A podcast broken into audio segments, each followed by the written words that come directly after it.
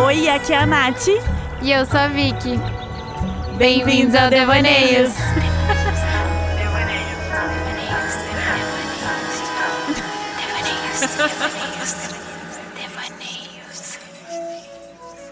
Sabe aquele relacionamento que quase engatou, mas por algum motivo, não sei, talvez do universo, não deu certo? Pois é, são os quases da vida que dão uma balançada mesmo. Se antes precisávamos de grandes demonstrações de amor, hoje, com todas as distrações do mundo virtual, percebemos que o que importa de verdade é a atenção, é ser escutado e ser acolhido. Qual a sua linguagem do amor? Como você dá e como você recebe essas demonstrações?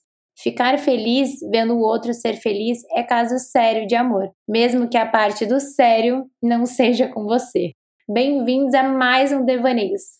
Bora conversar? Hoje a gente vai fazer um especial de Dia dos Namorados. Oi, Natália, tudo bem? Oi, Vicky, tudo e você? Tudo bem também.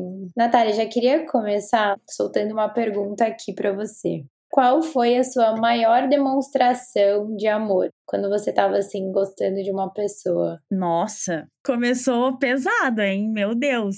É, mas é tipo assim, loucura de amor? Deixa eu pensar. Ah, não precisa ser uma loucura. Eu acho que assim, uma, uma coisa que você julga, tipo assim, nossa, foi grande isso que eu fiz, sabe? Eu acho que é ficar feliz em ver a pessoa feliz. Eu acho que foi uma coisa silenciosa. Não foi uma coisa assim, eu fiz aquilo pela pessoa. Foi algo assim, silencioso. Eu acho que isso foi a, a coisa que eu nem esperava que acontecesse, assim. Que eu olhei a pessoa e falei, nossa, ela tá feliz. Então, que bom sabe? Eu acho que isso foi algo que nem eu imaginava que eu pudesse sentir. Que eu olhava e eu achava, ai, ah, não, ai, esse negócio é papinho. De olhar a pessoa e falar, ai, ela tá feliz, então eu tô feliz. Isso aí não existe. Isso aí é só historinha pra boi dormir. Isso aí não acontece, mas acontece. Acontece, é genuíno e a pessoa nem sabe que eu tô feliz de ver ela feliz com outra pessoa. E eu acho que isso foi a maior demonstração de amor que nem foi demonstrado, só eu sei o quanto eu tô feliz de ver a pessoa feliz. Eu acho que é muito disso que você falou, assim. Eu acho que quando você gosta de alguém de verdade, genuinamente, né? A gente usa muito essa palavra, né? De ser genuíno. Eu acho que, assim, independente até se você tá com a pessoa hoje ou não, eu acho que é muito isso, assim. Se você torce pra felicidade da pessoa, óbvio, né? Depende de, dos términos e do que aconteceu eu, eu sinto muito isso, assim, as pessoas com quem eu relacionei, eu não lembro de guardar um sentimento de tipo, ai, querer mal uma pessoa. Isso eu não, não tem dentro de mim. Mas, assim, eu torço muito para que a pessoa seja feliz, que a pessoa encontre alguém que ela venha dar certo, Achei muito legal a tua resposta. Eu acho que a minha, que a minha vai para um outro lado, assim. Tem uma coisa que eu não sei nem explicar, né? Porque eu gosto de me relacionar com gente que não é da minha cidade, que não mora perto de mim. Eu não sei porque acontece isso. Eu acho que é muito assim de independente se vai dar certo ou não, óbvio, né? A gente sente se a pessoa tem uma boa índole, mas eu acho que assim de disponibilizar a minha energia, até assim de estar tá aberta a novos relacionamentos que envolvem a distância. Então, assim, pegar um avião para ver a pessoa, isso para mim é muito grande, assim. Você tem que se organizar com o seu tempo, com o seu trabalho, com o seu dinheiro, porque exige uma organização. Então, para mim, assim, o fato de eu estar tá me deslocando, pô, da minha casa fazer um esforço. Eu tenho medo de avião. Então, assim, tem que valorizar, né? Não é assim, ai, peguei um avião pra ver a pessoa, não é nem a loucura, é assim, mas é, é o ato de tipo assim, ai, eu saí da minha casa pra ir ver você, não sei aonde, quantos quilômetros que você mora. É, eu saí da minha zona de conforto, que é a minha casinha, que é que eu sei que eu tô segura pra ir num lugar que às vezes você vai e dá boa, às vezes, né, não vai e não dá. Agora eu vou te expor, Vicky. Você passando mal. Meu Deus, eu tô passando mal. Eu tô no aeroporto. Socorro, me ajuda. Meu Deus, eu tô mal. Eu tô mal. Meu Deus. Então, assim, são esse tipo de atitude que eu acho que é o que conta, assim. A expectativa também que você tenha o medo, né? Acho que não é nem medo a palavra, mas é eu acho que é uma coisa indefinida, assim, eu acho que não tem nenhuma um, essa sensação, né? Essa sensação de estranhamento, assim, de você sair da sua casa, realmente. Eu acho que não tem como, como definir numa palavra. Mas é essa toda essa angústia, que é uma angústia boa, depois vira uma angústia meio uma aflição de meu Deus, tô indo e agora, meu Deus, tô passando mal. Ah, não, mas eu tô animada e depois, meu Deus, nossa, o que que eu tô fazendo? Eu tô fazendo uma loucura. É, eu acho que esse misto de sensações. Que... É, hoje eu já não vejo como loucura, porque eu já tô acostumada, né? É, eu já acostumei. Aí é a primeira vez, né? Depois que passou da primeira vez, você passa a barreira, daí você vai e tudo se torna mais, mais normal, assim, digamos, na, na rotina. Mas, Nath, me conta, você já teve algum relacionamento à distância? Você é a favor? Você acha que daria certo para você? O que, que você acha? Me conta. Olha, no meu intercâmbio, eu namorei um gringo. E aí, eu pensei, meu Deus, acho que eu vou ter que namorar à distância, porque eu vou voltar pro Brasil, ele vai voltar pro país dele, e aí, o que, que, que faremos? Mas aí eu vi que eu não ia conseguir encarar isso, e aí, quando a partir do momento que eu voltei pro Brasil e ele voltou pro país dele, acabou. Só que assim, né, óbvio, eu era mais nova também, isso faz já alguns bons anos, então assim, não teve como. Eu acho que eu não encararia isso. Eu não sou que nem a Vi que tem esse costume de namorar gente de outras cidades. Não, mas vamos deixar claro que é dentro do Brasil, né, gente? Não é fora do Brasil. Fora do Brasil eu já tentei, mas não dá certo. Eu já tentei, sabe? Eu sou persistente. Eu acho que, olha, voltando à primeira pergunta que eu te fiz, eu acho que é isso. Acho que a minha maior demonstração é que eu sou persistente, cara. Eu tento até, assim, não ter mais o que a pessoa fazer, assim, quando eu tenho certeza que, tipo assim, meu, não vai dar certo. Tipo, Vicky, você tentou de tudo, então chega, você tem um limite, né? E alguém também, por isso que servem as amigas. As amigas têm que chegar e falar assim, Vicky, deu já, né?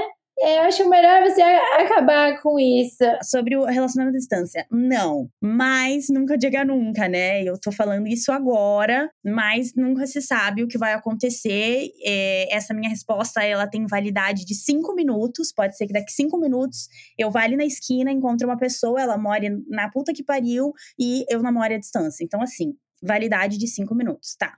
Não, nunca.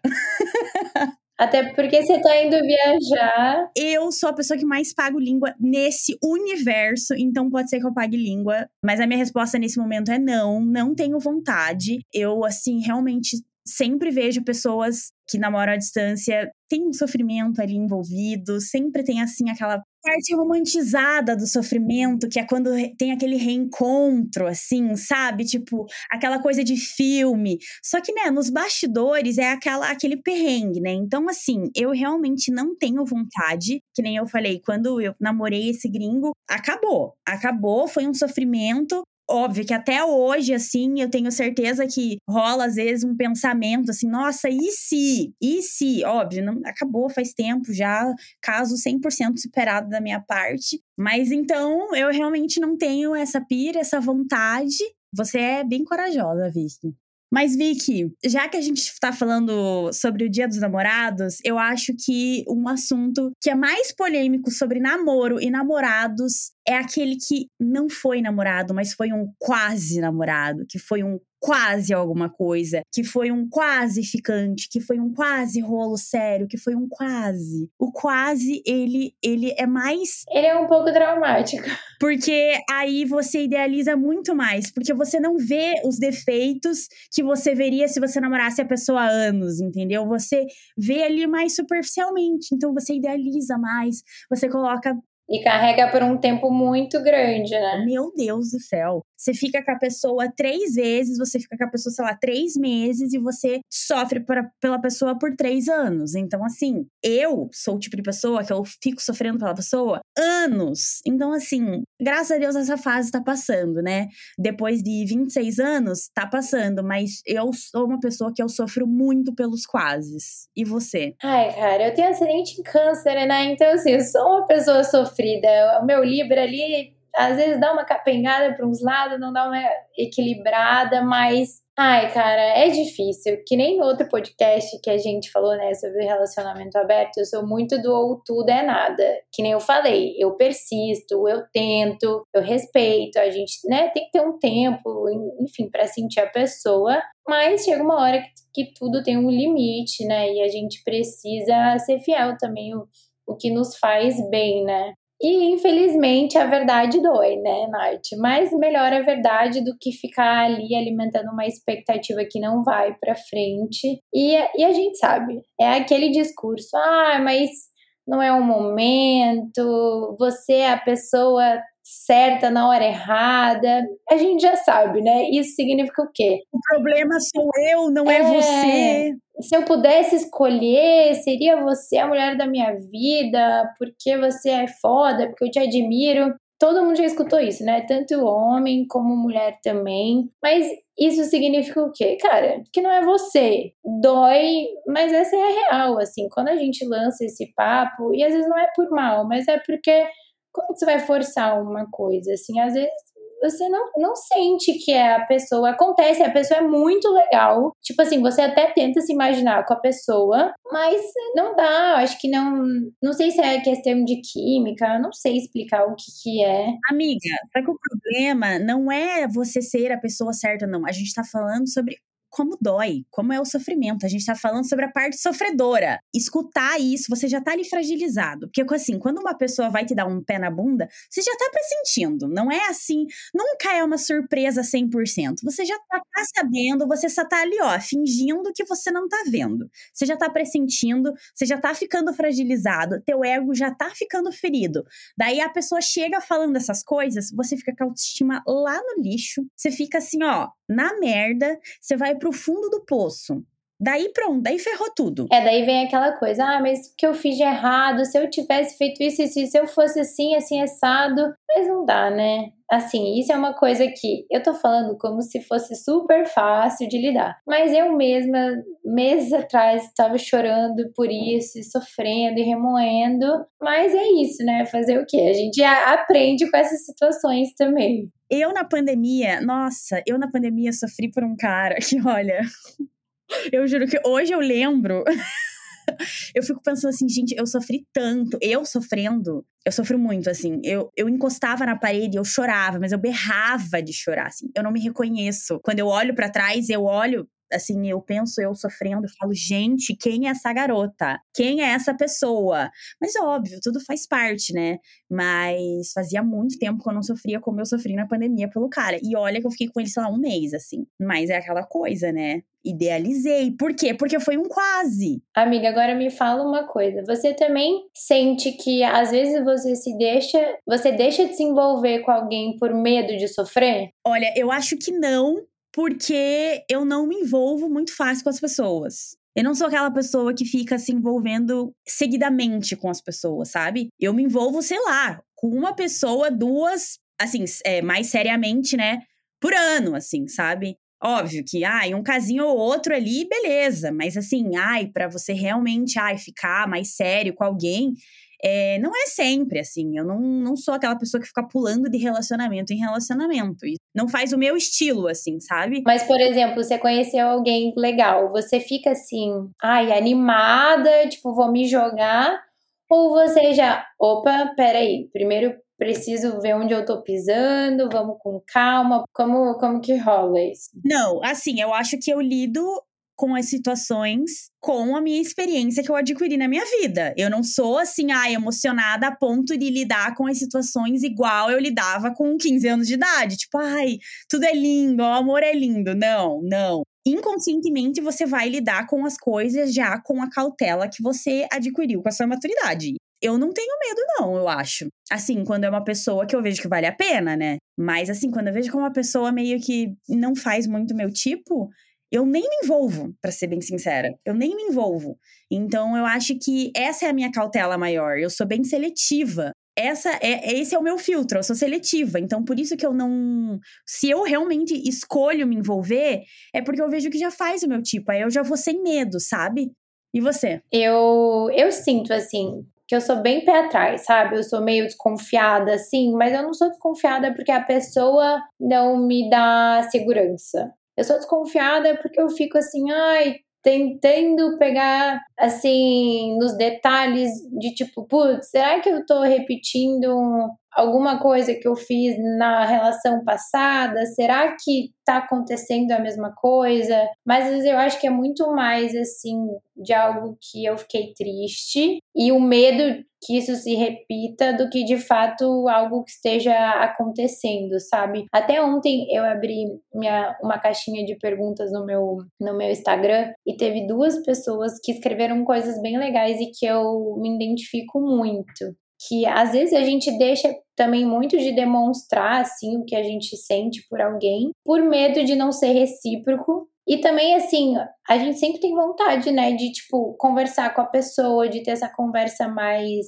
inserida na nossa rotina, no dia a dia. Só que às vezes a gente fica com medo assim de puxar um papo até aleatório, ou a gente quer ver a pessoa, a gente tem medo de chamar ela para sair, né? Eu acho que acaba pesando muito mais pro nosso lado, né, de ser mulher porque existe ainda isso, tipo, ah, o homem tem que chamar. Não, cara, direitos iguais, sabe? Se você tem vontade, né, como mulher, chama ele, porque eu acho que também vale a gente ter atitude e mostrar o que a gente quer, sabe? De ter segurança. E, e uma delas respondeu, eu queria falar, ela queria, né, falar com a pessoa, porque ela queria ver, só que ela ficou com medo da pessoa achar que ela, ai, é, essa é louca, essa é emocionada, sabe? Mas eu acho que isso diz muito mais sobre o ego da outra pessoa, ficar se achando ali, do que tratar isso como uma coisa normal, né? Aí a gente já vê que a pessoa é meio babaca, né? A outra pessoa, de achar que ai, a pessoa é emocionada, a pessoa é não sei o quê, porque chamou pra sair. Aí já dá até pra ter um parâmetro de como a outra pessoa é. Aí ali para mim já, ó, já dá para descartar, eliminar, tá eliminado. Não precisa nem sair mais daí. Nath, uma coisa que eu e você, a gente já falou várias vezes é sobre as cinco linguagens do amor, né? Um assunto que Agora, muita gente está descobrindo, né, quais são as cinco linguagens, é, falando bastante. Tem um livro, eu também já li, que é muito legal. Eu acho que até pra gente se autoconhecer é muito interessante. Eu acho que é difícil saber, às vezes, qual é a nossa linguagem do amor. Eu mesma tenho minhas dúvidas, assim. Quando eu acho que tô mais, assim, atos de serviço, daí eu pude mais palavras de afirmação também no, no contexto a gente pode ter, né, vários, vários jeitos de demonstrar o um amor. Uma coisa que eu acho muito legal que eu li, inclusive no livro, é que quando a gente não identifica a linguagem primária da, da pessoa, né, de demonstrar o um amor, é como se a gente estivesse falando outra língua com ela. É, por exemplo, eu tá falando português e você falando japonês, porque digamos, se sua linguagem do amor é presentes e você me dá um presente e eu não reconheço que isso é uma forma de você demonstrar o carinho que você tem por mim, eu não vou receber isso como uma demonstração de amor. Eu vou tipo, ai, obrigada. Eu não vou, não vou levar tão a sério assim. Eu ainda vou ter minhas dúvidas que talvez, sei lá, você não goste tanto de mim. Então assim, eu acho muito legal a gente identificar isso no outro. Hoje, você tem alguma ideia, assim, se você pudesse falar, ah, essa é a minha linguagem do amor? Olha, eu acho que voltando pro gancho de Dia dos Namorados, eu acho que é muito importante identificar na pessoa uma linguagem do amor que seja igual à sua. Eu acho que isso é primordial, porque eu já identifiquei isso em uma pessoa que eu me relacionei e foi assim incrível o tempo que eu passei com ela, que eu acho que é o meu é tempo de qualidade. Eu não sei, eu não li o livro, mas acho que tem algo assim. É, tempo de qualidade, toque físico, palavras de afirmação, atos de serviço e presentes. É, então, o resto eu ainda tenho minhas dúvidas. Eu não li o livro, mas pelo que eu já li por cima, o meu eu tenho certeza que é tempo de qualidade, assim. Eu gosto de parar tudo que eu tô fazendo, largar o celular, largar tudo ter uma conversa ao ar livre, fazer um hobby, alguma coisa assim com a pessoa, sabe? Então, assim, eu não tenho a menor dúvida que esse é o meu e eu gostaria muito de encontrar uma pessoa, um namorado, sei lá, algum parceiro que realmente tivesse a mesma linguagem do amor que a minha para mim também, é, nas minhas amizades, eu reconheço que essa é a que eu mais gosto de, tipo, passar o tempo com os meus amigos, tendo tempo de qualidade. E você? Não só de ter a mesma linguagem, né? Que nem eu falei, é de reconhecer que a linguagem daquela pessoa, por exemplo, a tua, a tua linguagem é tempo de qualidade. Então, como para você isso é importante, então eu sei que eu preciso dedicar o meu tempo quando eu tô com você. O que é dedicar o tempo? Pô, tá falando, olhando no seu olho, não tá mexendo no celular, realmente ter um tempo, uma troca, né? Real. Ai, mas assim, respondendo sobre a minha, eu não sei. Por muito tempo, é uma coisa que eu já levei para minha psicóloga e eu juro que a gente fica na dúvida juntas, assim. Às vezes eu acho que é atos de serviço, ao mesmo tempo, eu acho que assim, falar é uma coisa muito importante, porque hoje eu tô aprendendo a externalizar mais meus sentimentos. Então, às vezes eu penso assim, cara, o quão difícil é para mim falar também é gostoso de, de receber, assim, sabe? Porque eu sinto que quando eu falo é muito real. Eu não vou falar assim, ah, eu te amo só porque você falou que me ama, ou para cumprir ali uma coisa no relacionamento, sabe? Então, meio que em pensar que eu falo de um jeito tão verdadeiro, eu acho que quando é falado para mim é verdadeiro também, mas às vezes não é. Daí eu fico nesses meio desconfiada. E daí tempo de qualidade também é muito importante, mas eu acho que eu fico mais entre atos de serviço ou palavras de afirmação, assim, não sei. Ainda estou descobrindo. E você acha que se você encontrasse um namorado que tivesse as mesmas, seria mais importante reconhecer as dele ou encontrar alguém que tivesse a mesma linguagem que você? Qual para você seria mais importante? Independente da linguagem da pessoa, acho que é importante os dois reconhecerem as duas linguagens, entendeu? Pra gente acertar, assim, se o dele é tempo de qualidade, então eu sei que eu tenho que ter um tempo, jantar fora um dia, onde a gente pode ter uma conversa, trocar ideia, fazer um, uns programas mais assim, sabe? Porque a gente sabe, né? A rotina ali com a correria, às vezes a gente liga tão no automático que a gente não dá esse tempo real para quem está do nosso lado. E hoje é tão difícil, né? A gente tá com alguém que, que converse com a gente, mas mais importante que isso, que nos escute, que nos dê atenção. Eu acho que é uma troca. Eu acho que, assim, é uma, é uma via de, de mão dupla, assim, sabe? Eu acho que, assim, se não é a mesma, os dois têm que pelo menos se esforçar para tentar identificar como que o outro consegue receber essa demonstração de amor, porque assim os dois ficam felizes, né? É sucesso no, no relacionamento, é um tentando ali é, agradar o outro, né? Verdade, gostei mais da sua resposta do que da minha.